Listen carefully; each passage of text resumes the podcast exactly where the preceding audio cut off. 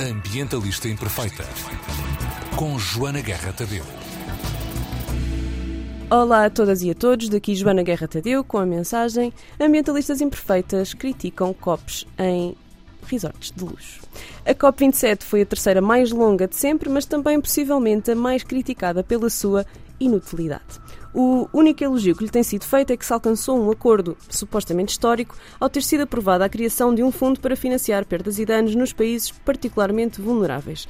Mas se tomarmos o Green Climate Fund criado na COP15 como exemplo, não se auguram bons resultados e escasseia a esperança de sucesso. É que o Green Climate Fund foi pensado pela primeira vez em 1991, criado na COP25, com um mecanismo, um mecanismo de gestão criado na COP26, e em 12 anos arrecadou dos países do Norte Global apenas 8,4% do dinheiro que almejava entregar aos países do Sul Global, para a mitigação e adaptação às alterações climáticas. Além disso, foram propostas uma série de esquemas de financiamento que vão endividar os países do Sul Global, além do novo esquema de seguro seguros uh, previsto pelos, pelos países do G7. Além disso, os líderes mundiais não tiveram coragem para aprovar um novo compromisso para a redução das emissões de gases com efeitos de estufa para discutir isto e esperemos também alguma esperança e coisas positivas desta Conferência das Partes, tenho comigo João Dias, deputado do PCP, José Luís Monteiro, dirigente da Associação de Cooperação e Desenvolvimento OICOS, e André Santos, um jovem ativista da Youth Climate Leaders, para nos dizerem como é que foi, já que todos estiveram lá, e o que é que podemos prever para a próxima. Obrigada por estarem aqui. Obrigado. Olhem, a minha primeira pergunta é: aprendemos alguma coisa com uma COP num resort de luxo ou vamos mesmo e vamos mesmo seguir para uma COP no Dubai? Eu não sei. Posso começar eu, se não houver inconveniente. Eh, já, desde já agradecer o convite que nos foi dirigido. É um gosto estar aqui e cumprimentar todos que nos estão a ouvir. Mas eh, se aprendemos alguma coisa, por vezes aprendemos também com aquilo que, que são os erros e, e essa, e essa aprendizagem importa, importa hum, que ela seja feita. Mas de facto há aqui um jeito de provocação. Aprendemos a, a, a que quando nós já temos feito um caminho de, até de triagem do lixo na COP, não havia triagem de lixo nenhum e isto é uma coisa, é um sinal pequeno, mas com muita importância. Ou seja, como é que é possível estarmos numa conferência daquelas e o triagem do lixo, ainda que existissem um, os diversos recipientes para a triagem, ela de facto não acontecia em plena luz do dia, aos olhos de cada um que ali estávamos presentes. É algo gritante uh, e que nós depois, uh, agora transportando isto para toda a, a, leitura política e as decisões que são feitas numa conferência daquela, uh, naturalmente aquilo que nós percebemos é que se confirma, e isto é da nossa parte, digo eu da minha parte, a leitura que fiz é que se confirma a, a, de facto a, a, não solução resultante daquela, daquelas daquelas conferências eh, e agravando-se ainda mais aquilo que tem sido as desigualdades. É, é que, claro, e é muito evidente andar por entre aqueles uh, debates, aquelas conferências, uh, aquelas posições, uh, identificar facilmente os CEOs, identificar uh, aqueles que lá estão genuinamente também manifestando e, e ativistas, um, mas de facto as decisões uh, difíceis, aquelas que colocam em paridade países em, que estão em desenvolvimento ou até mesmo subdesenvolvidos comparativamente ao nível daquilo que era o investimento necessário, essas medidas são as mais difíceis, são aquelas que transformam e mudam uh, e que de facto não se verifica. Aliás, tive a oportunidade de estar presente numa num debate uh, com países africanos. Uh, e era só países africanos e era dos países, recordo bem, Etiópia, Senegal, uh, países com, francamente, dificuldades económicas e sociais e onde que se colocavam, eles colocavam a questão que era, mas como é que nós nos vamos adaptar ou fazer a transição carbónica, por assim dizer, se nós eh, não estamos, não estamos nesse, a esse nível. E, portanto, uh, aquilo que é uh, as questões relacionadas até com a utilização destes fundos, de facto, a preocupação era uh, os modelos de aplicação desses fundos um, como é que eles lá chegam. Portanto, a dúvida que muitos daqueles países têm é a existência destes fundos. Na altura ainda não estava confirmada a, a criação de, deste Do fundo. fundo de perdas e danos, mas era como é que estes fundos acabam por chegar e apoiar de facto aqueles que mais precisam para, para que isto tome um rumo da de defesa do ambiente. José, porque uma das coisas, fala-se num fundo para os países particularmente vulneráveis, a primeira coisa é definir o que é que isto quer dizer, não é? Uh, sim, mas uh, essa parte teoricamente é relativamente fácil. O IPCC já fez esse trabalho. Sim. agora, a questão depois é, é se concorda ou não. Há, há, um trabalho ainda mais complicado de fazer em relação ao fundo, que é definir quais é são os países que vão contribuir para ele, ou que devem contribuir os para ele. Os Estados Unidos adiantaram 150 milhões, não é? Uh, sim, a Alemanha também já, já avançou qualquer coisa, mas uh, isto até se materializar pode demorar algum tempo. E, e, convém uh, relembrar que o, um, fundo para perdas e danos, ou alguma forma de compensação pelas perdas e danos, foi uma coisa que foi proposta em 91. pronto, portanto, no ano em que eu entrei para a faculdade, há 30 e qualquer coisa anos. E, é uma gravidez longa. É, é, é, é, é, claramente é uma coisa geracional, porque o meu filho mais velho está a sair da faculdade, portanto é uma geração. Portanto, agora esperemos que que não seja que não, que não seja todas as coisas não sejam assim um, sobre a organização da Copa um, um pormenorzinho interessante é que uh, a Coca-Cola e os seus derivados eram à borla dentro do, do, do espaço um super patrocínio sim, mas uh, encontrar uma peça de fruta uh, era um bocadinho mais difícil quase impossível na realidade. No mundo das redes sociais, nós chamamos a isso, e à falta de triagem do lixo, red flags. oh, uh, red flags havia por ali com fartura, claro. E um aumento de 25% nas, uh, nas, uh, nas autorizações para uh, lobbies dos combustíveis fósseis também. Uh, a COP está cada vez mais transformada num, num, num, espaço em que a sociedade civil fica um bocadinho à porta. Uh, neste caso, quase nem sequer à porta, porque uh, à porta não se podiam fazer manifestações. Uh, calculo que no, no, Dubai vai ser um bocadinho mais do mesmo. e cada vez mais tem uma presença forte empresarial em que se vão vender tecnologias, em que se vão vender uma série de coisas. o que é que não se vai vender na realidade? São as ideias que, se, que precisam de ser, de, de ser apoiadas. e, e essas não são ideias que fazem dinheiro, se calhar.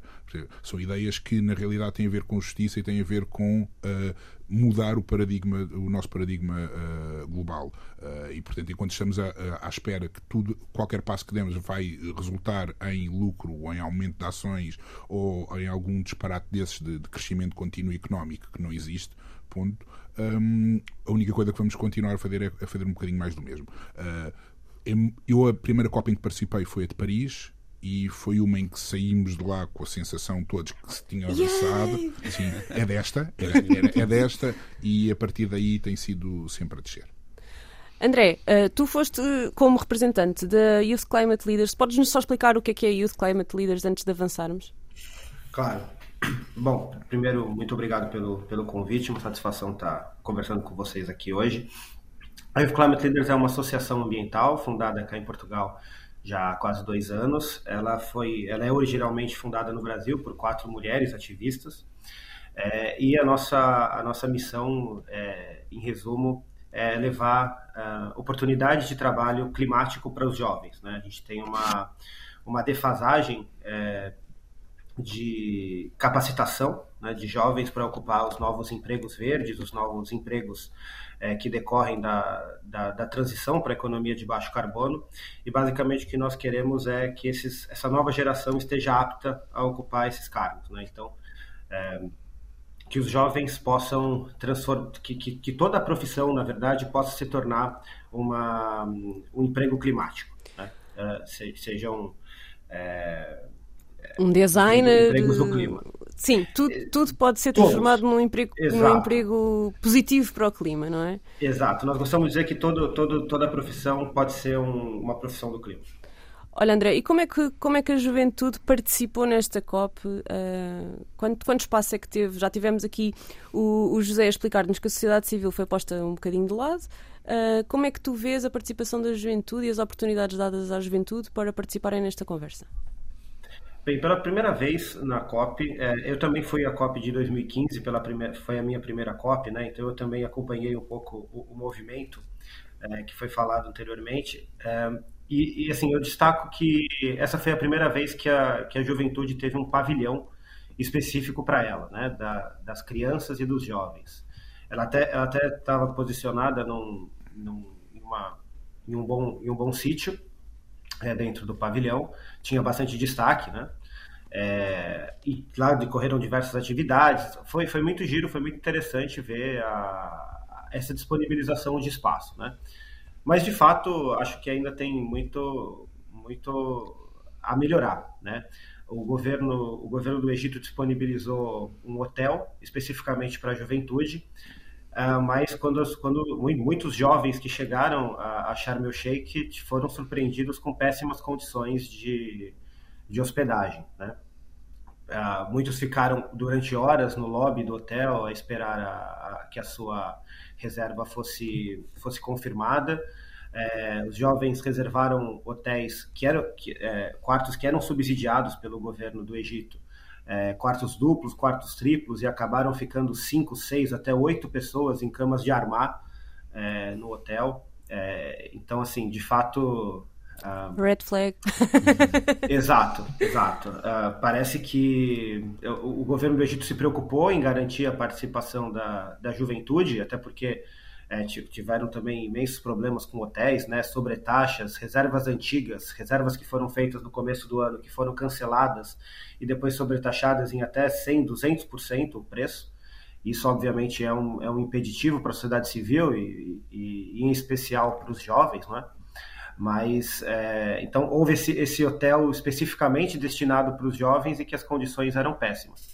Então, eu acho que fica essas duas coisas, né? Foi a primeira vez em que houve um pavilhão, mas também houve... É, uma, uma, negligência ou até um... Pode ter sido de propósito, não é? A questão é esta, não é? é a negligência para dizer o mínimo, não é? A negligência é o que nós podemos afirmar, o resto o nós resto não podemos fica afirmar. no ar, não é? Não podemos afirmar, Exato. mas fica aqui levantada a, a questão. Uh, João, há bocadinho o José dizia que se está a transformar numa, numa feira de combustíveis fósseis e alternativas renováveis, etc. Não é? Negócios. Negócios, negócios, negócios. Eu ia te perguntar concretamente uh, se tu achas que as alterações climáticas estão a ser usadas como ferramenta uh, pelas mesmas empresas de sempre para empurrar esta, esta agenda do crescimento perpétuo e, e da exploração dos trabalhadores e dos recursos ou se há de facto uma vontade de fazer uma transição energética. Qual é a vossa posição? Parece-me que é bastante evidente e claro uh, essa, essa postura uh, de haver aqui o tal greenwashing, ou seja, esta lavagem verde de querer fazer uh, dar a, a, ideia e a mensagem de que há uma preocupação ambientalista, mas aquela convicção que eu tenho e que nós temos é que estas grandes multinacionais, a preocupação que elas têm com os recursos naturais é quando eles estão a terminar. Uh, antes disso, é explorar e, se puderem uh, fazer crer que de facto são defensores do ambiente, melhor ainda. Uh, aliás, há uma preocupação que nós temos, que alertamos muito. Ainda agora ouvindo aqui o André falar dos jovens, eu não posso deixar de fazer esta à parte, é que nós fomos recebidos no, no, no hotel de 5 estrelas. e isto, cá está, nós ficámos ali e acredito que tenho a certeza que todos os outros CEOs e, neste caso, parlamentares, foram também recebidos naqueles hotéis de cinco estrelas, um pouco isolados de todo uh, o contexto em que em que a COP estava a decorrer, mas houve um tratamento diferenciado bastante negativo, nomeadamente para os jovens, e daqui quero fazer uma saudação a todos aqueles que lutam uh, em defesa do ambiente, porque, de facto, em particular os jovens, têm tido um papel importante, não só no nosso país, mas principalmente por todo o mundo, por, um pouco por todo o mundo, uh, salvo, ressalvando um aspecto que é muito importante, que é uh, o poder haver aqui uma dicotomia entre gerações e estas é possível. Sim, porque criar um espaço para jovens, isto se calhar isto é uma coisa já que... te volto a trazer à conversa, mas se calhar pergunto ao André, por criar um espaço específico para a discussão dos jovens não é um... e crianças, disseste tu, isso incomodou-me um bocadinho, porque quer dizer, então o debate não é intergeracional, Nós, ou seja, os crescidos não estão a ouvir os miúdos não é? Os miúdos são, são, são, vão para a mesa dos pequeninos. É isto, André? Sentiste isto é, ou, ou houve hipótese é, de, de, falar com os crescidos? a hipótese sempre há, não é? Porque uh, o espaço para os observadores sempre está disponível nas salas de negociação. Embora esse ano uh, eu tenha percebido que, em, relação às COPs anteriores que eu, que eu fui, as salas eram, eram menores e a, e a organização não permitia que as pessoas ficassem de pé na sala. Então, elas rapidamente se eram é, os lugares eram ocupados e aí, obviamente, que as partes, né, os representantes dos países tinham prioridade para ocupar esses lugares. Né? É. Então, a, a, o espaço para os observadores foi diminuído na sala de negociação. É, ainda é possível, né, principalmente aquelas a sociedade civil organizada que leva pautas específicas, né, para pressionar os tomadores de decisão, é, ainda conseguem aos corredores, por exemplo, levar alguma demanda e até entrar na sala de negociação e eventualmente até falar. Né? Uh, mas especificamente na parte dos pavilhões, é, eu acho que isso na verdade é uma tendência geral. Uh, conforme a COP cresce uh, e a sociedade civil também vai ocupando esse espaço, eu sinto que os nichos falam muito para si mesmos. Né? Então, as pessoas de determinado país falam só para as pessoas, para a sua própria delegação. Né? Os jovens acabaram falando só para os jovens. Então, eu acho que isso é uma tendência que tem acontecido é, na COP de maneira geral. Né? A, a, o, o, fluxo de informações entre delegações é, e, e, aí, e também decorre intergeracional tem sido prejudicado. É, mas eu acho que isso, isso, isso, de certa forma, é um resultado uh, da COP estar se tornando maior. Né? Então, a organização também fica mais complexa e os espaços de troca precisam ser aperfeiçoados também para contemplar esse aumento. Sim, mas eu não podia deixar de fazer este reparo a esta segregação que a mim me pareceu negativa e, e de facto, percebia-se quando entrávamos, principalmente no, no plenário, que havia ali uh, um controle bastante efetivo quem é que lá entrava e quem, e quem poderia, de facto, sentar-se uh, naquelas cadeiras. Mas, uh, voltando àquela, à questão, pois, de facto, há um interesse muito grande por parte de, destas, destes, destas multinacionais de tentar desresponsabilizar-se daquilo que eles, de facto, deveriam de assumir como quota parte em termos daquilo que temos assistido em degradação ambiental, transferindo, e esta ideia cola muito rapidamente eh, na cabeça das pessoas, eh, da responsabilização individual. Este aspecto é muito importante, porque, e, e, aquilo que eu vou dizer, eu não estou a dizer que não se faça, por exemplo, eu posso fechar a torneira quando estou a lavar os dentes, não é? E devemos de fazê-lo, devemos poupar a água, cada um individualmente ter um comportamento responsável. Uh, responsável. Uh, mas uh, eu venho de uma região do Alentejo, pode-se ver na minha voz, uh, venho de uma região do Alentejo que, apesar de, de, eu ter e de muita gente acredito que muita gente tem comportamentos responsáveis em termos de poupança de água, a verdade é que temos um problema de, de complexo relativamente a estas questões relativamente à água. Estamos mas, a falar de uma população que já teve a torneira sem água várias vezes. Ui, não é? é Várias vezes, não é? Que é uma é, coisa que nós em Lisboa não sabemos o que é. É verdade, é verdade. Felizmente houve uma, um investimento que, que, nos pode, pode ser ou não criticável por, por muita gente, mas que eh, nos trouxe uma outra, uma outra solução. Mas depois isto é como tudo, eh, é como todos os instrumentos. Eu, tenho uma faca, ela serve para partir pão, mas também pode produzir dano a uma pessoa até matar outra pessoa. Portanto, é o que se faz com os modelos, é o que se faz com, com os instrumentos. Muitas das vezes é os modelos que são subjacentes e neste momento, neste momento aquilo que nós temos é, são modelos muito competitivos. Aliás, nós até assistimos, eu que tenho três filhos, e assisto uh, que eu felizmente não fui sujeito ao modelo competitivo que eles estão a ser desde, a, desde a, de, toda a sua formação.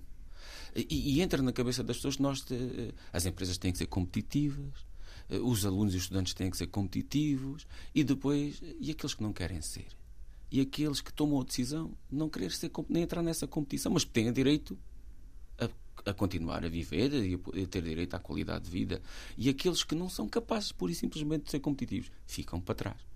Ora, e é aqui que nós uh, colocamos muito o ênfase desta, desta questão e, e acreditamos que na COP uh, eu, tive, eu tirei uma fotografia, um dos painéis que estava lá com os brands, com as marcas, um, IKEA, BMW Foundation, estamos a recordar assim de algumas delas, 3M, que tem tudo e mais desde as escolas até, enfim, nós estamos a falar do quê? Estamos a falar, de facto, eh, de que nós, eh, muitas vezes, não tivemos este espírito crítico de olharmos para as coisas e percebermos que eh, por trás daquilo há, há, toda uma estratégia. O que é que eu quero dizer com isto? É evidente que nós devemos de as tais red flags, mas ao fim e ao cabo, de sinalizar aquilo que está no caminho da destruição do clima, mas também ao mesmo tempo não podemos deixar de evidenciar uh, os danos que resultam de todo este comportamento industrial. Não nos podemos esquecer que 71% dos gases com efeito de estufa são produzidos por uh, cerca de 100 uh, empresas no mundo que o fazem. Ora, isto é, é, significativo. A tal regra de Pareto dos 20-80, ou seja, uh, 20% dos, de, dos atores provocam 80%, 80 dos, casos, problemas. dos problemas. Portanto, poderíamos aqui também começar a intervir eh, logo dirigido, e é aqui que nós apontamos a insuficiência das medidas. Continua e esta COP, e foi a primeira vez que lá estive, mas esta COP, senti, senti isso, aliás, eu permita-me, daquilo que fui conversando, não foi, não foi, não transmitir esta, para eu dizer aqui esta mensagem, mas aquilo que fui conversando com os outros parlamentares que lá estavam, a desilusão era muita face à avaliação e à interpretação que faziam da, relativamente ao que lá estava a acontecer. José, conf, confirmas? Um, mais ou menos.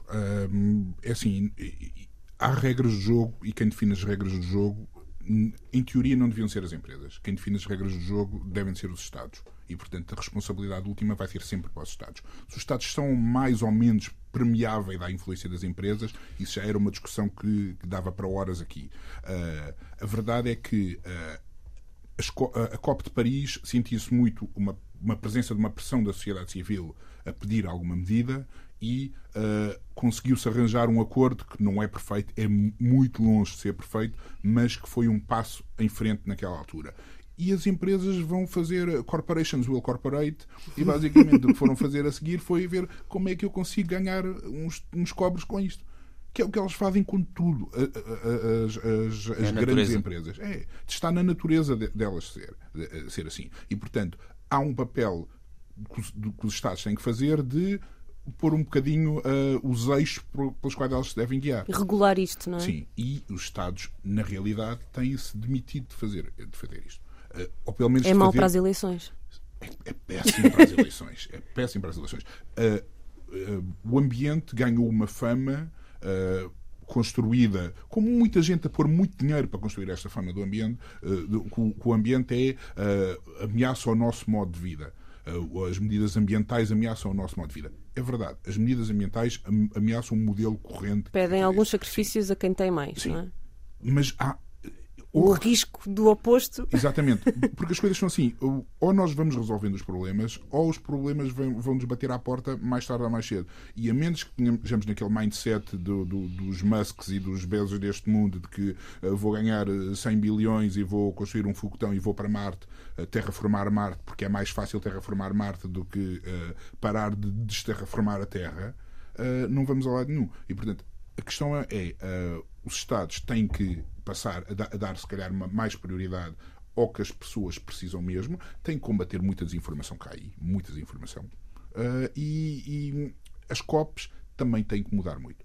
As COPs têm que mudar muito não é por acaso que há menos sociedade civil ou menos manifestações à porta. Porque a realidade é que é assim, eu, eh, enquanto uh, eu, eu, nas COPs tenho participado sempre, não enquanto representante da OITS, mas enquanto representante das uh, organizações da plataforma das, das ONGD uh, portuguesas.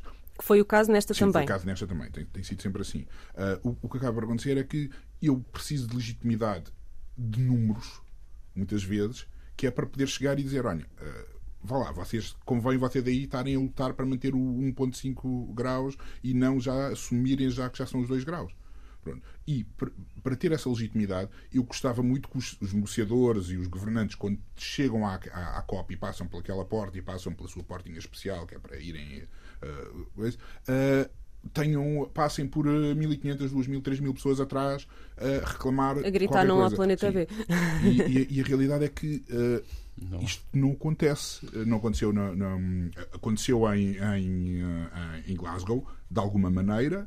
Não, não, acontece, não aconteceu em Sharm el-Sheikh e não vai acontecer, claramente, no Dubai. No Dubai.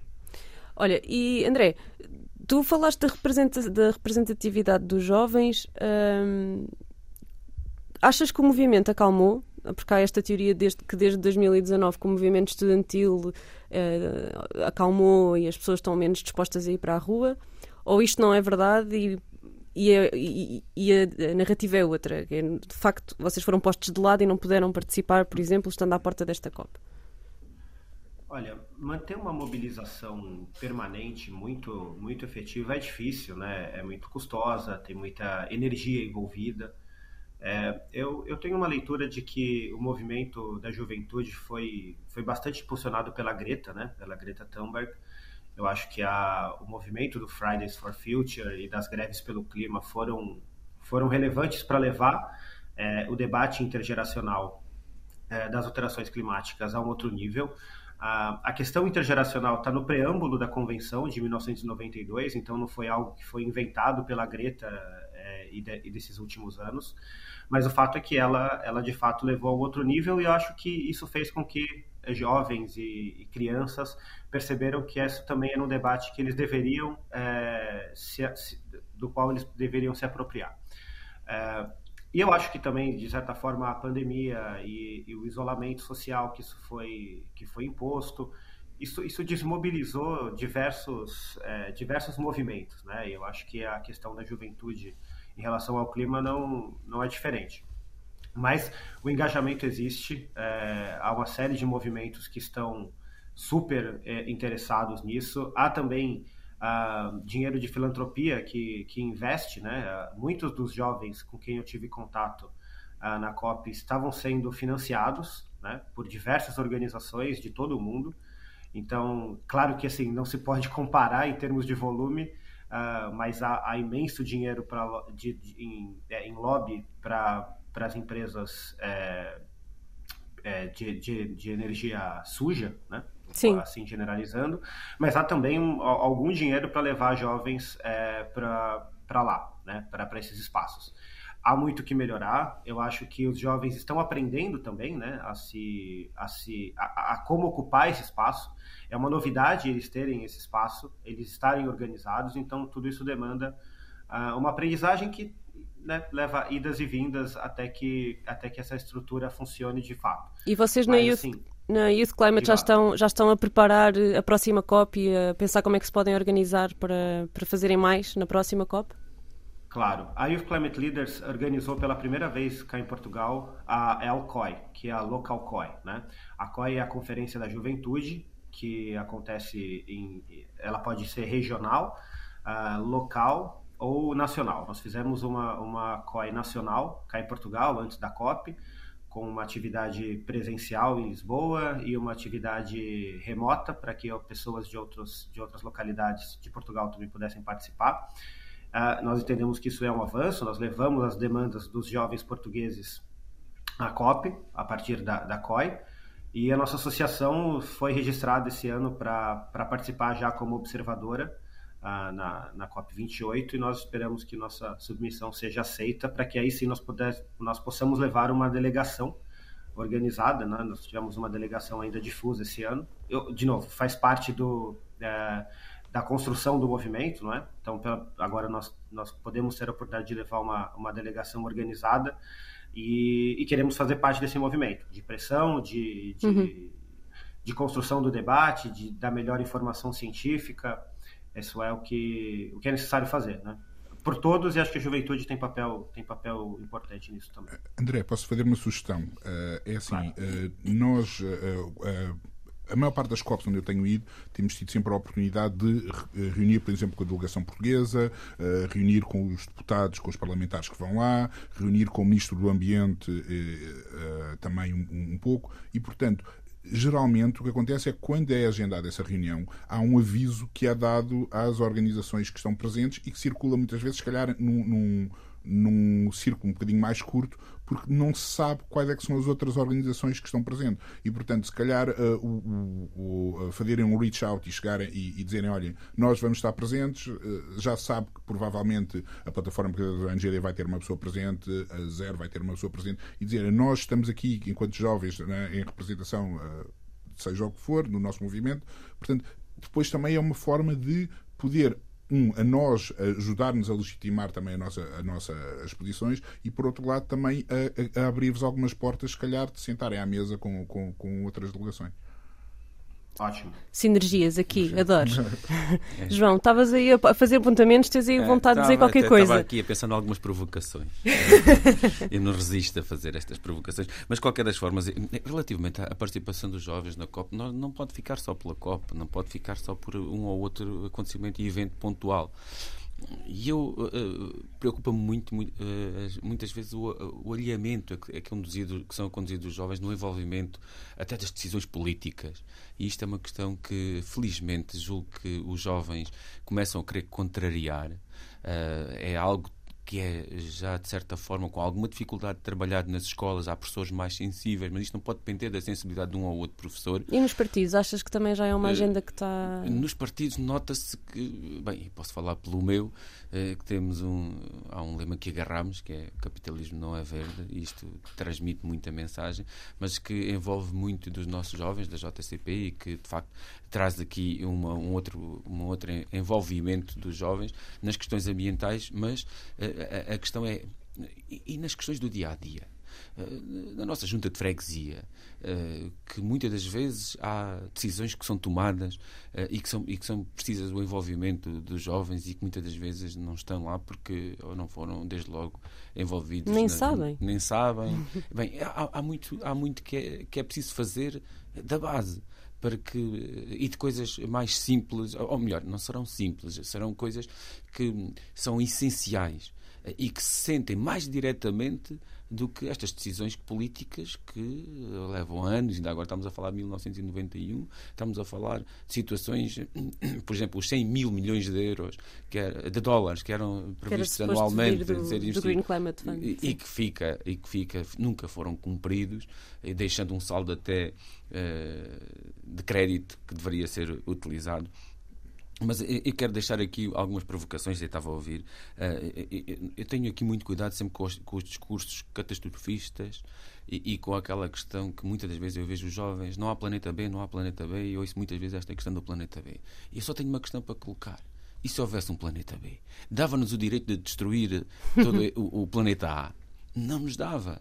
E portanto a questão é: não é se há planeta B, C ou D, é este planeta que é de todos nós e queremos deixá-lo para as gerações vindouras, o que é que eu vou fazer uh, para que de facto se inverta aquilo que nós é fácil por hoje identificar uh, como sendo uh, de facto um caminho que tem que ter um, um outro um outro uma inversão naturalmente.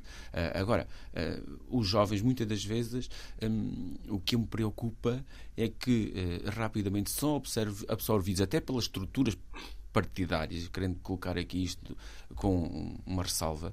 Um, e muitas das vezes conheço jovens que uh, acabam por ficar mais submissos porque uh, percebem que entram também numa lógica uh, de projeto de carreira política e tudo mais. Felizmente, eu posso falar pelo meu partido, nós não temos nenhum, nenhuma carreira política, uh, ela acontece por uh, identificação e reconhecimento de um coletivo, mas muitas vezes eu conheço jovens e por vezes encontro-me em debates com jovens de outros partidos eh, sobre os mais diversos temas da saúde e, e onde identifico uh, uma linha de pensamento muito interessante nesses jovens, mas depois não levam à prática no, internamente nos seus partidos, nas propostas que apresentam, que permita que, de facto.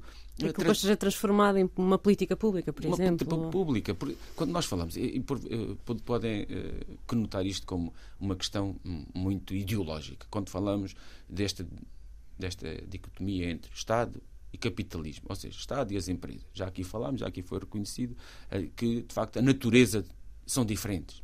Eu não estou a colocar isto do ponto de vista ideológico, estou a, ponto, a colocar do ponto de vista até daquilo que é uh, o papel de um e o papel do outro. O papel das empresas, nomeadamente destas grandes empresas, uh, que se escondem atrás uh, de muitas estratagemas e, manhas para esconder a sua verdadeira natureza, é de, do quê? É ter lucro é, é, não, nós estamos a criticar. É, é existe, é, um é facto, o lucro. Sim. É um facto. Ora, é isso. E a acumulação do lucro. Ora, ora se nós entregarmos eh, e a partir de Salver do que eu estive a ler eh, de Paris ficou registado, embora já estivesse registado em muitas outras convenções, eh, a monitorização por parte das empresas de todos estes, todos estes, estes processos. Saiu uma legislação este ano precisamente sobre isso. Ora, esta monitorização, se nós entregarmos nas mãos daqueles que têm uma natureza de acumulação de capital e de exploração dos recursos, eh, não é a mesma coisa daqueles que devem eh, gerir em função, em função da, do serviço que deve prestar ao ambiente e à população. Eh, eu dou o exemplo, nós colocarmos o, o, um exemplo muito concreto, que é para as pessoas perceberem com facilidade. As questões da energia.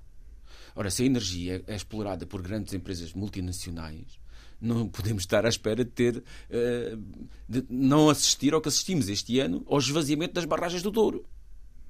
É, é por mais evidente. Ora, se fosse uma gestão pública, haveria o negócio da energia que houve este ano e que assistimos e que chegámos, uh, imaginando ou que. os preços do gás, também ou, falar ou os preços do gás, ou outro. Mas isso só dá, dá, dar o exemplo que nunca foi visto como este ano, devido ao facto da, da, energia elétrica estar a aumentar e os custos estar a aumentar desta forma, eh, em que houve uma produção exageradíssima e desrespeitou-se tudo aquilo que eram as reservas estratégicas e de segurança Uh, que nunca, nunca viste e tivemos, no Douro. E tivemos populações em trás dos montes a terem que ser abastecidas de água por cisternas e caminhões. Ainda, é? ainda há muito.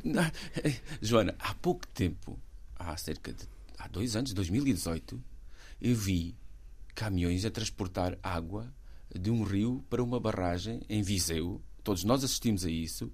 Quando não me recordo o nome, da, o nome da barragem, fazíamos só lembrar as crianças que na praia vão buscar água ao mar para, para, pôr, na piscininha. para pôr na piscininha e que muitas das vezes elas esvai-se quando lá chegam com o segundo balde. Portanto, e é isto que nós, nós assistimos, de certa forma.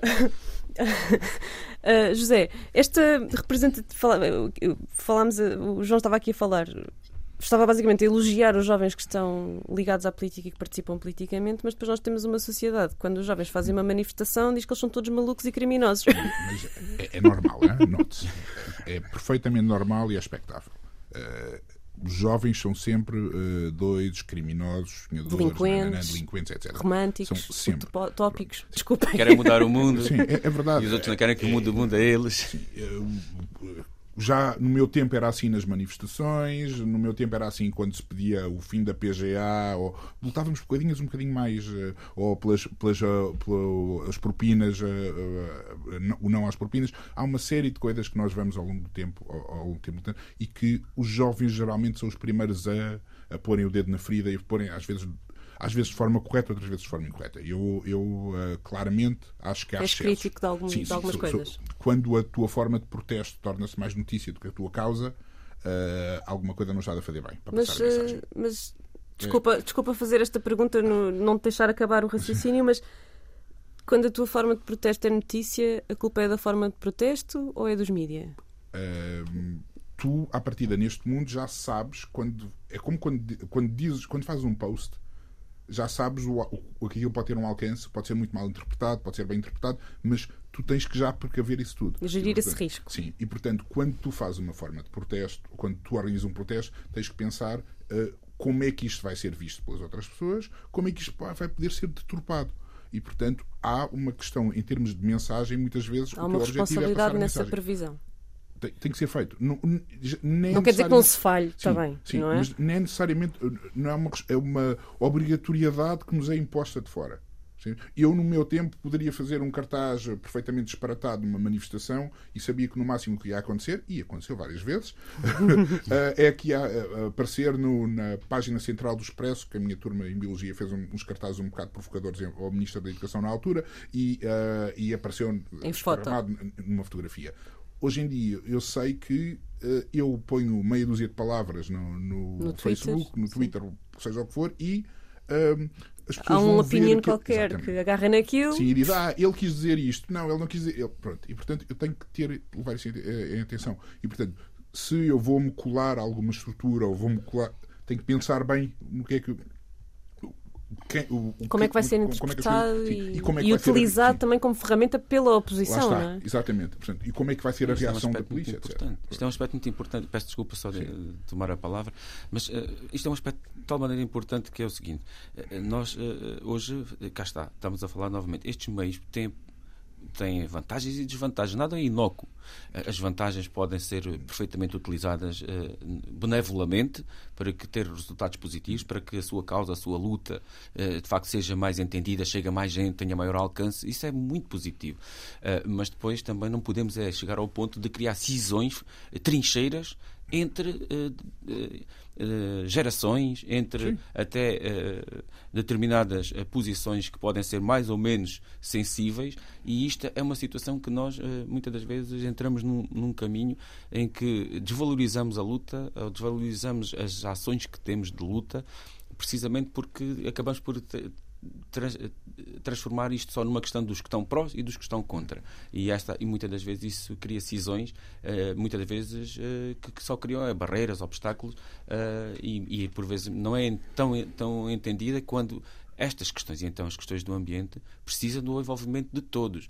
Precisam que o, o meu sogro, o avô dos meus netos, entenda que os seus netos estão a lutar pela tam sobrevivência quase. e também por eles e, e, aquilo que e aquilo que nós nos preocupa é que muitas das vezes uh, esta conotação que é dada aos jovens infelizmente uh, é como ah lá estão mais uma vez os jovens com um desvario a achar que o mundo é todo deles ou que nós fomos os, os, os que se prejudicamos quando na verdade se nós olharmos para as pessoas que têm 80 anos se calhar foram aquelas que menos ação poluíram uh, até comparativamente com alguns dos jovens. Os grandes dramas são nos últimos 60 anos, no máximo, não é? Note-se que também há, há, uma responsabilização por, não, pelo mundo que criaram e pela orientação que deram para, para depois poluir. Pronto, isso aí é. Uh, eu não sei se uh, os meus pais não poluíram mais porque, porque eram conscientes ou porque não puderam. Não puderam, exato. E, portanto, é, é, é preciso também levar nisso em consideração. Eu acho que há uma, há uma questão de mensagem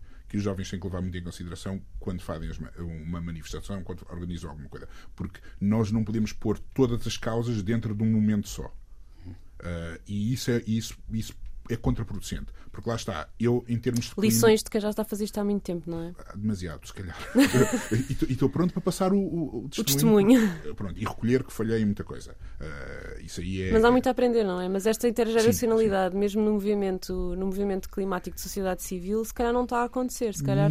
Não está, uh, não está tanto quanto deveria não está tanto quanto deveria. Uh, Espero que ainda esteja vai, mais sinergias, malta. Sim, sim. Em, em, em, parte por causa do, dos, dos, uh, dos boomers, como eu, que, que às vezes não temos tempo para fazer tantas coisas, para ir tempo às escolas, para não sei o quê. Desculpa. Sim, é verdade, é verdade que há, há quem não tenha Eu tenho sempre vontade. Eu, para mim, eu preferia passar o dia nas escolas a falar do que uh, do Sentado escritório a, fazer, a escrever projetos e coisas do género. Mas, mas a verdade que às vezes, há uma parte, uma parte é isto, outra parte também às vezes. Uh, uh, os jovens querem umas coisas às vezes tão puras, tão puras, tão puras que uh, nós não, nunca vamos conseguir cumprir aquele, aquele, aquela barra. Pronto. E, portanto, eu... ou seja, eu, como se os boomers ficam sempre aquém daquilo que sim, esta geração sim, está agora a pedir. E, é? e, eu, e eu sou o primeiro a dizer que ficamos aquém daquilo que precisávamos fazer. Ficamos aquém, devíamos ter conseguido muito mais. No entanto, eu preciso de 8 mil milhões de ambientalistas imperfeitos, não preciso de, de 10 mil puros perfeitinhos no, neste momento. O impacto de 8, de 8, mil milhões imperfeitos é muito maior do que, do que de 10 uh, eh, centos. André, uh, tu és o que o jovem de serviço. O que é que estás a achar desta conversa toda sobre o que os jovens fazem, a maneira Coisas como boomers. lutam e tudo mais? É, eu, eu, queria trazer um pouco a perspectiva de quem vem do sul global também, né? Porque a, a, a participação da juventude é, nesse movimento todo ela é muito diferente no, no nível europeu e no norte-americano do que é, acontece na América do Sul e em outros países. Né? É, por exemplo, é, foi, foi, foi amplamente noticiado aquela, aquela intervenção que jovens fizeram em Londres no, no, numa obra do Van Gogh, jogando tomates na obra. Né? Esse é um tipo de manifestação bastante, é, do meu ponto de vista, do norte global, porque se um jovem do sul global faz um, um, esse tipo de coisa, a, a, repressão que ele vai sofrer é, é, é absolutamente desproporcional. Né? Eu acho que esse, esse tipo de intervenção, por exemplo, na, na minha opinião, traz pouca, pouca vantagem. Né? Eu acho que até traz uh, um pouco de opinião, a opinião pública negativa para o movimento, né? porque é uma obra de arte que, enfim, as pessoas tendem a, a gostar e, e, e a querer protegê-la por, mas por outro lado traz a, a, a visibilidade para a causa, né? Mas o, o, que me parece é que os jovens precisam, uh, e acho que o João dizia algo nesse sentido, uh, politizar um pouco de uma maneira uh, correta, né? Essa, to, toda essa energia. nós tivemos um, uma, uma, uma, formação financiada da Youth Climate Leaders em 2021, que foi executada na freguesia de Carnide, em Lisboa, e nós tivemos, embora nós tenhamos tido uma, uma a, a publicação sobre essa, sobre essa formação é, nas escolas, e a, e a, freguesia também, também fez publicidade disso, nós tivemos dificuldades de, de angariar jovens para essa atividade. Né?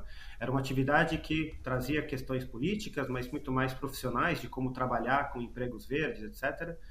E, e, e nós sentimos, pelo menos né, no, né, foi uma, uma experiência só, não posso dizer que isso é, isso é geral, mas uma falta de interesse né, dos, dos jovens, uh, especificamente aqueles que puderam ser alcançados, em ocupar essas vagas que eram gratuitas né, para essa formação. E isso, de certa forma, também acontece por motivos diferentes no sul global, porque nós temos né, nessas regiões crianças, jovens, que precisam é, não morrer de fome. Né? Essa é a primeira é, é, a primeira prioridade. Então, quando, quando se conversa com, com jovens é, de países é, periféricos, ah, é, é, muito comum ouvir a pauta climática é uma coisa de países ricos. Nós, nós não estamos preocupados com o aquecimento global, nós estamos preocupados em garantir o sustento da nossa família. Exato. E é muito difícil levar esse tipo de, de preocupação né, para jovens que têm preocupações tão primárias ainda é, a serem resolvidas. Isso traz um pouco também ao que nós falamos no começo lá do, aqui do nosso, do nosso episódio sobre exigir de países africanos que façam uma transição para uma economia de baixo carbono ou para uma transição energética, sendo que muitos desses países sequer conseguem garantir o acesso universal de energia à sua população. Então, como que investir em energia renovável vai ser prioridade para um país que sequer consegue, seja por qual for a fonte, né, levar energia para sua população e levar o mínimo de qualidade de vida, o mínimo de dignidade para essas pessoas. Eu acho que o José te é... quer responder, mas eu queria só fazer um reparo que é nós aqui uh, no global, no norte global e especificamente em Portugal também temos a mania que somos todos ricos e é gritante ir a uma escola Aliás, eu, eu tive aí uma semana em que falei em seis escolas em Setúbal e posso-vos dizer que ir a uma escola no centro da cidade ou ir a uma escola em determinado bairro, a recepção daqueles alunos àquilo que eu estou a dizer não tem absolutamente nada a ver, precisamente pela classe social em que estão inseridos e pelas dificuldades que enfrentam diariamente.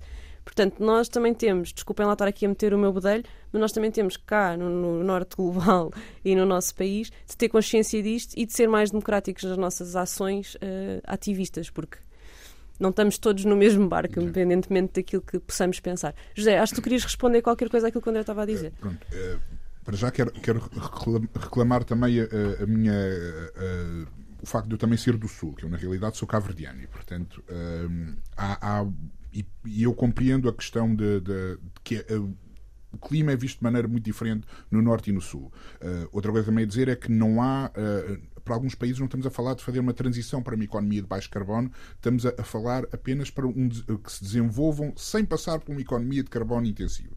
Exatamente. Porque é, é, é, é parece-me, por exemplo, bastante estranho que uh, eu vá dizer ao, sei lá, São Tomé, que descobriu há pouco tempo que tem umas reservas de petróleo simpáticas. Não mexam que, lá. Sim, que não mexam lá e que conservem a vossa floresta, porque nós na Europa já queimámos a nossa floresta toda e agora precisamos da vossa. E, portanto, aí há uma coisa que é importante eh, que, que eu, tenho, que eu tenho que fazer, e, e faz parte um bocado muito do, do trabalho da OICOS, que é eu tenho que arranjar uma forma de uh, compensar, de, de, de, garantir que o habitante da comunidade em São Tomé ou em Moçambique, ou seja onde for, beneficia da floresta e não, não recorre da floresta em pé, não, não dela cortada uh, porque às vezes é a única forma que, que a comunidade Descobrem, tem de, sim, de, de, beneficiar, beneficiar daquele, daquele bem, sim. daquele recurso. Um, e tem, portanto, eu tenho que arranjar formas de canalizar uh, apoio, canalizar uh, uh, a, visão das pessoas, canalizar o interesse, mas eu, sobretudo, tenho que garantir que aquela comunidade beneficia em alguma,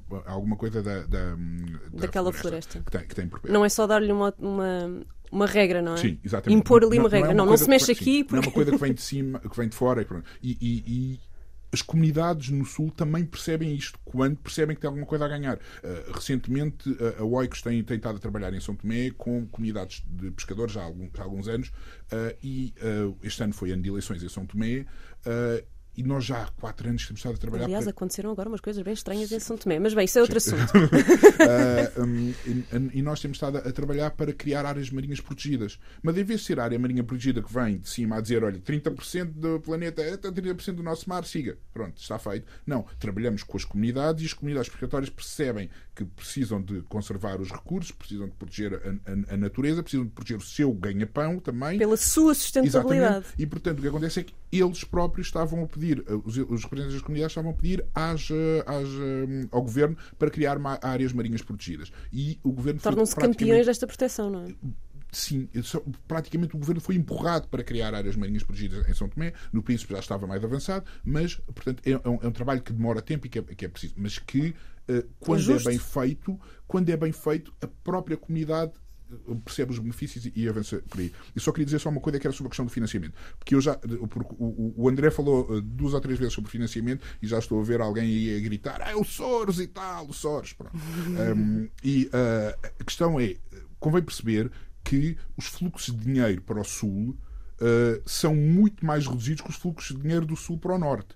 Uh, portanto, convém perceber, por exemplo, que quando estamos a falar de uh, compensações por perdas e danos, eh, este ano já aconteceram nos países em desenvolvimento qualquer coisa como 130 uh, fenómenos climáticos extremos.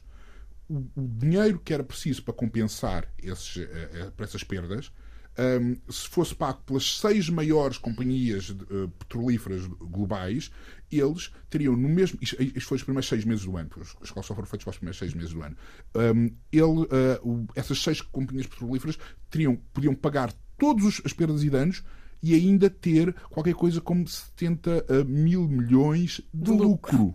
Hum, portanto, uh, é, convém perceber que escalas de dinheiro que estamos a, a, falar, muitas vezes, seja para trazer jovens para a COP, seja para um, ações no são terreno, migalhas. Sim, são migalhas comparadas com, com, com a dimensão do bolo.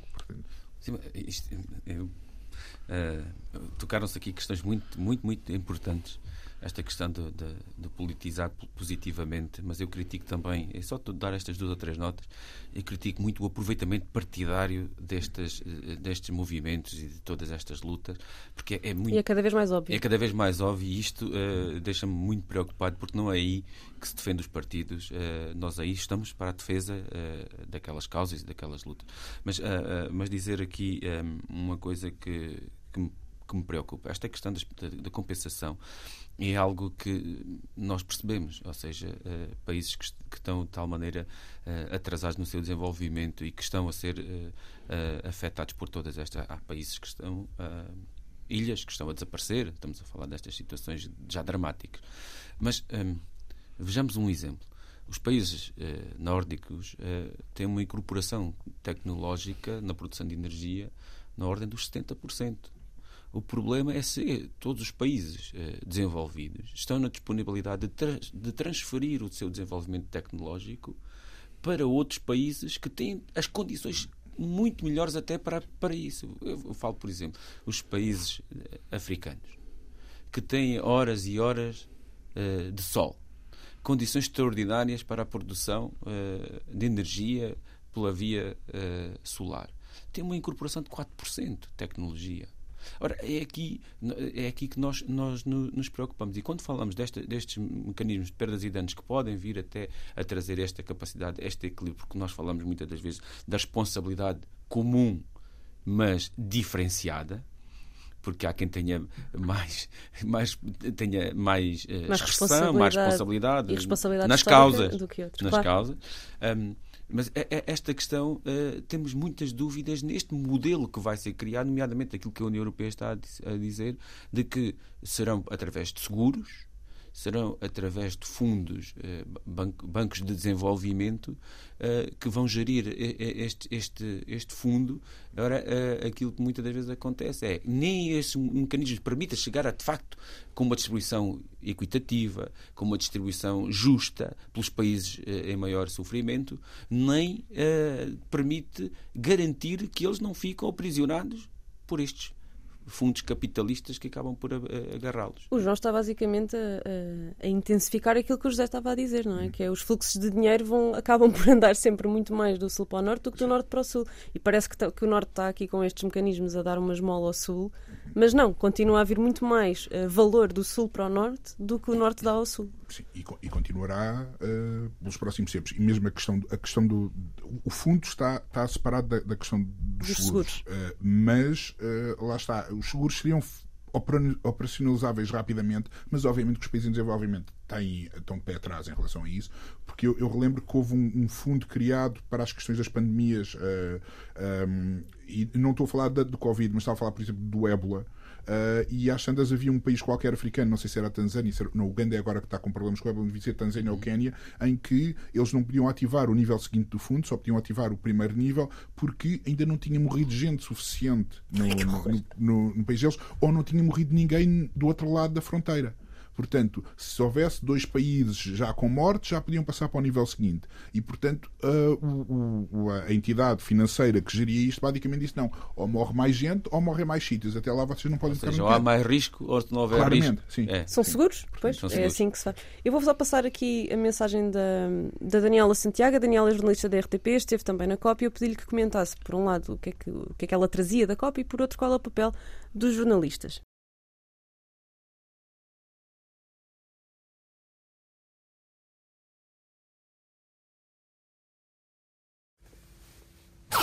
Regressada da COP27 em Sharm el-Sheikh, no Egito, trago eh, comigo uma decepção que não me surpreendeu.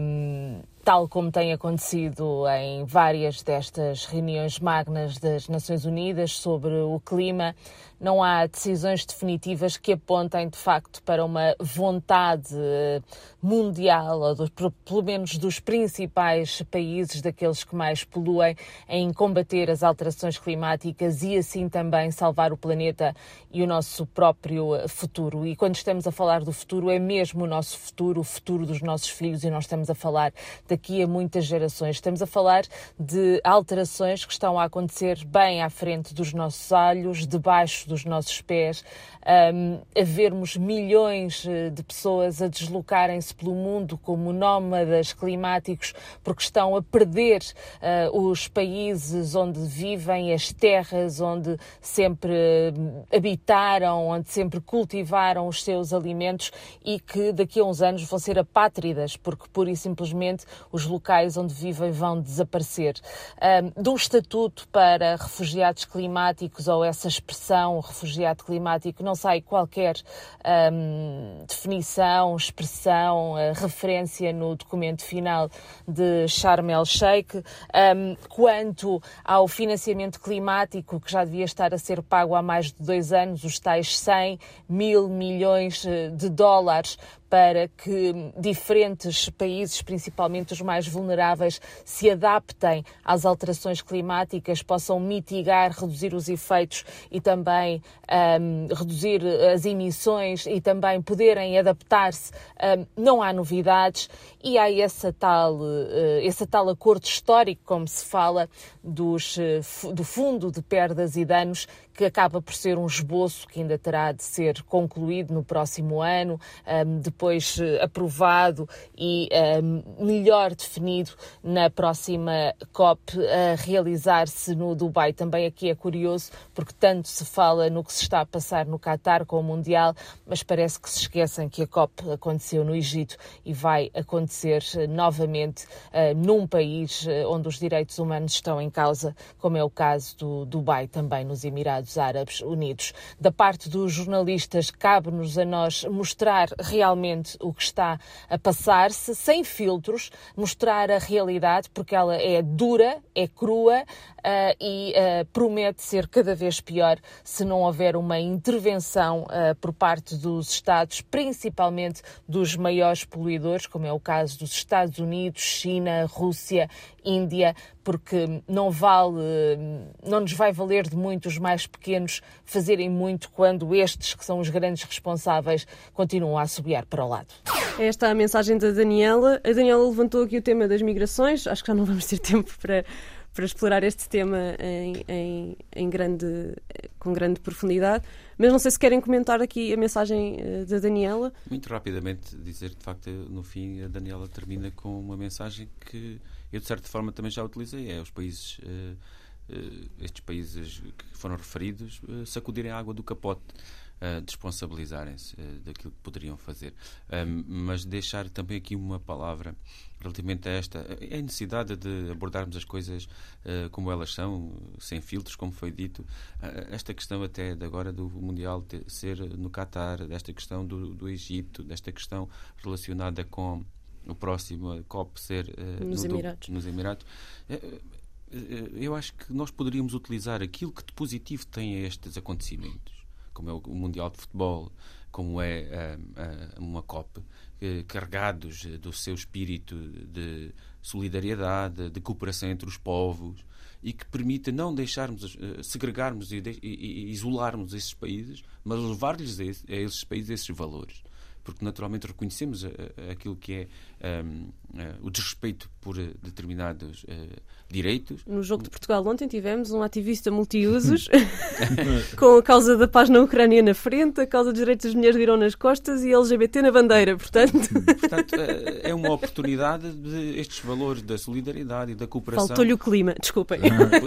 Poder, agora, na verdade, muitas das vezes isto é utilizado até como um instrumento ainda de mais uh, calar, fazer silenciar e muitas das vezes também de esconder uh, e camuflar os verdadeiros interesses que muitas das vezes estão por trás, não, deixe, não dando gás uh, a estes movimentos de, de libertação de, deste, desta, destas causas que nos prendem à, às dificuldades com que nós estamos confrontados no dia a dia, mas também previsivelmente o que vamos, o que vamos encontrar e deixar para as próximas gerações eu, eu, só tinha um pequeno recado para os jornalistas, porque eu concordo com a maior parte das coisas que, que, que foram ditas. Uh, eu só pedi aos jornalistas era para uh, não darem atenção uh, às questões só mais ou menos na vizinhança da COP. Porque eu nestes 15 dias, 3 semanas. Passaste o tempo sim, nos mídias. Sim, passei tempo suficiente que é para ver, ver amigos a dizer, já nem te posso ver. Uh, pronto. Uh, e, e, o resto do ano é um bocadinho vazio. Há uma série de coisas a acontecer convido-os a virem para o terreno, vão ver o que é que se está a passar em, em, em Moçambique. Eu já nem penso que é para fugirem da, da parte dos Palop, uh, porque julgo que seria, julgo que a parte, só acompanharem a, um, o que se passa. Cabo Verde teve três anos de seca, em São Vicente, por exemplo, não chovia há quase há três anos choveu este ano um bocado, uh, pronto, mas vão ver, uh, vão ver o, o, como é que as coisas, vão ver o que é que é preciso conservar em São Tomé, vão ver estas coisas e, e tragam-nas para, para, para, para, o dia a dia das pessoas. Uh, porque... E mesmo em Portugal mesmo em Portugal. Só dizer que a Daniela, que nós acabámos de ouvir, criou, eu acho que isto é uma coisa que, que, as pessoas não sabem, por isso vou aqui frisar. A Daniela criou a editoria da ação climática na direção de informação da RTP, portanto está completamente dedicada a estes assuntos, daí eu ter pedido para, ela, para ela fazer este apontamento aqui no episódio. Então, precisamos de mais Danielas. Precisamos, precisamos de uma Daniela na SIC, uma Daniela na, nos grupos todos, pronto. Uh, precisamos. Porque precisamos que uh, isto seja visto à lupa a maior parte do tempo e não uh, ser um bocadinho, ah, ok, estamos aqui. Está na agenda? Está na agenda? Sim, pronto, lá está. E, e, pronto, e eu não tenho, uh, acho que, que, a visão do João é um bocadinho mais. Uh, uh, otimista do, do, que eu destes grandes eventos serem realizados em países com. com uh, como é que é? O João estava a tentar acabar Sim, este episódio numa nota positiva. Sim, eu, pois, eu, sei, eu sei, mas eu, eu, eu infelizmente, há, há, quem diga que eu sou pessimista, eu digo que, eu, que um pessimista geralmente é um otimista informado, uh, e eu, o, o, que eu acho é que um, muitas vezes tem-se passado o contrário e estes eventos são usados para legitimar qualquer coisa. E, portanto, eu prefiro, e branquear algumas sim, coisas, não é? E, e, e, portanto, eu acho que de um momento para o outro temos que ter, em algum momento vamos ter que pensar e, e perceber, é que se calhar não, não convém fazer estas coisas nos sítios onde as pessoas não podem ir para a rua dizer que não gostam do chefe de Estado. Ponto. É só isso. André, comentário final, por favor.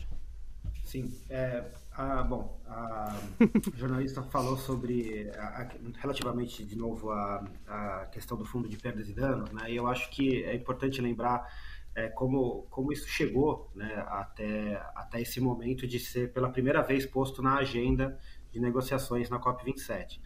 É, O protocolo de Kyoto, por exemplo, que era o, o tratado internacional anterior ao Acordo de Paris, né, ele sequer falava de adaptação. Era um, era, era um momento histórico em que se acreditava em que a redução uh, e, e, o sequestro dos gases de efeito estufa da atmosfera seriam suficientes para evitar uh, os, os, piores cenários previstos pelo IPCC.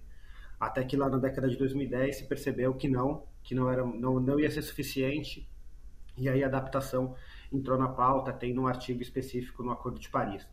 E agora parece que nós já percebemos que a mitigação não vai alcançar, a adaptação não vai alcançar, então vamos ter que compensar, né? É, e isso é uma. Os países é, desenvolvidos relutaram bastante né, para que essa pauta entrasse na agenda, principalmente porque é, a questão. A, a, esse, esse sistema de financiamento de perdas e danos, na verdade, é um sistema de justiça climática. Né? Os países que mais sofrem com, com os efeitos da, da crise climática são justamente aqueles que menos tiveram vantagens com todo é, o avanço tecnológico e social que causou essa, essa crise climática com os gases de efeito estufa. Então, esse é um instrumento que é, pode chegar a reparações históricas. Né? Se, se, é, é, aquele fio que se puxa no novelo de lã, vai chegar em algum momento até a colonização. E, e, faz, e faz sentido que os países em desenvolvimento estejam, estejam preocupados com isso. Né? E só para amarrar também uh, outros, outros dois, duas notas que, que se foi falado aqui. É, nós também tivemos eleições no Brasil agora em outubro e é, e é interessante perceber que nos estados da Amazônia uh, a população vota majoritariamente contra políticos ambientalistas. Isso tem muito a ver com o fato do que um dos colegas tinha dito agora há pouco, de que é muito difícil se ganhar dinheiro com a floresta de pé a, aquela, a economia desses estados ainda gira muito em torno é, de atividades que desflorestam, de agricultura, do garimpo e etc. Né? Diversas, diversas atividades que, que são prejudiciais ao ambiente. É, e uma das coisas que, que esse financiamento, é, esses fundos podem, podem é, causar de impacto positivo é pagamentos por serviços ambientais nesses lugares, né? nesses sítios que podem ser uh, economicamente, financeiramente viabilizados sem que o ambiente seja destruído. E essa pode ser uma, uma ferramenta importante que, se bem executado, o, uh, o instrumento de perdas e danos pode ser menos necessário. Né? Ele deveria ser, ele deve ser a última opção. Né? Mas ele, ele, ele vem à mesa no momento em que os outros instrumentos de mitigação e de adaptação falharam. Né? Então, me parece até estrategicamente mais interessante que os países invistam, continuem investindo pesado em mitigação e adaptação, para que uh, a compensação seja menos necessária, até porque uh, o que se pode compensar, em que medida, quem vai compensar, é algo que não está definido, é uma negociação bastante difícil, bastante complexa, mas que pode sair até muito mais caro, né? E para resolver danos humanos e, e econômicos muito graves, que poderiam ser evitados caso a, os investimentos em mitigação e adaptação fossem mais, mais precisos, mais corretos. Obrigada, André. E obrigada, João, e obrigada, José, obrigada, Daniela, uh, por esta conversa. Acho que acabámos por tocar em imensas coisas diferentes. Foi também muito bom, eu quase que me consegui sentir na COP com a vossa descrição das coisas que estavam a acontecer, não é? Fisicamente. Uh, e levantámos aqui uma série de questões que davam uma série de episódios muito interessantes, com opiniões tão diversas. Obrigada.